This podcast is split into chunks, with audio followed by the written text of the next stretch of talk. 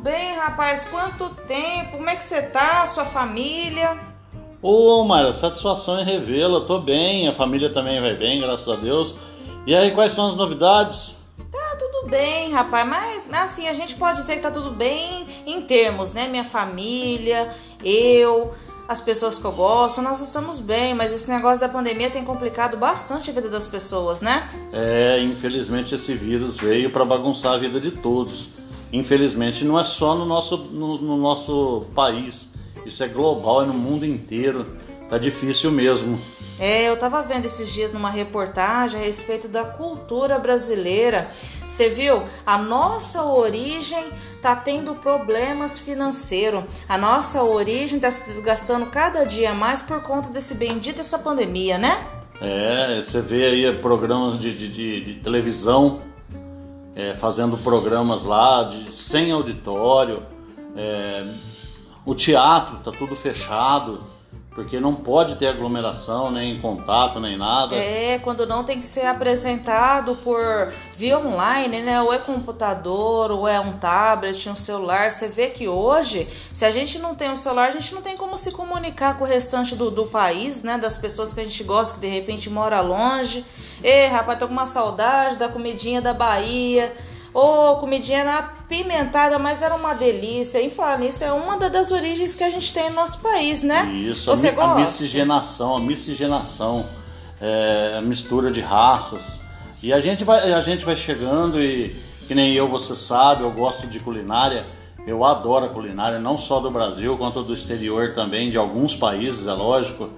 É, a comida baiana, a hora que você quiser, combina lá com a minha esposa, a gente faz um jantarzinho lá entre nós. Tá bom. A gente faz sim. Eu, eu agradeço esperar passar essa pandemia, né? Porque agora a gente tem que se cuidar. Infelizmente a gente tem que ficar dentro de casa, se cumprimentar agora só com um soquinho, né? Um soquinho no outro. Não pode mais apertar as mãos, se abraçar.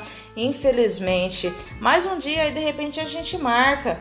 E, e rapaz, olha só, olha o valor desse desse arroz, desse feijão, desse óleo. O que, que você veio comprar hoje? Eu tenho que fazer a comprinha do mês. Você sabe que eu, infelizmente, em casa é eu que banco minha casa, então eu preciso comprar as coisinhas. Mas olha o valor da, das coisas. Como é. que a crise econômica está afetando a gente, né? Essa crise, ela vem, é, o princípio dela é, é muito antigo, né? Lógico, mas ela vem piorando de umas épocas para cá por causa dessa pandemia. Não, é, a gente não exporta, a gente não importa está é, sendo esse problema. Então, os produtores daqui de dentro, coitado, eles estão sofrendo também. É, eu acredito que tá, tá sendo pior para essas famílias mais humildes, né? Pessoas que de repente é autônomo, que, que ganham. De, depende de uma cesta básica, vamos dizer. Exatamente. Eu acho, na verdade, que nem ao menos é o auxílio emergencial tá ajudando essas pessoas. O que, que você acha? É, esse auxílio emergencial aí, sei lá, isso é mais uma propaganda governamental. Porque Onde já se viu o governo pensar que uma família consegue se virar sem sair de casa com 250 reais? Verdade, você tem razão. A gente tem que dar um jeito, né? A gente precisa sair, precisa trabalhar, fazer um biquinho, qualquer coisa do tipo para conseguir sustentar a nossa família. Mas tá bom, rapaz, ó, foi um prazer te ver.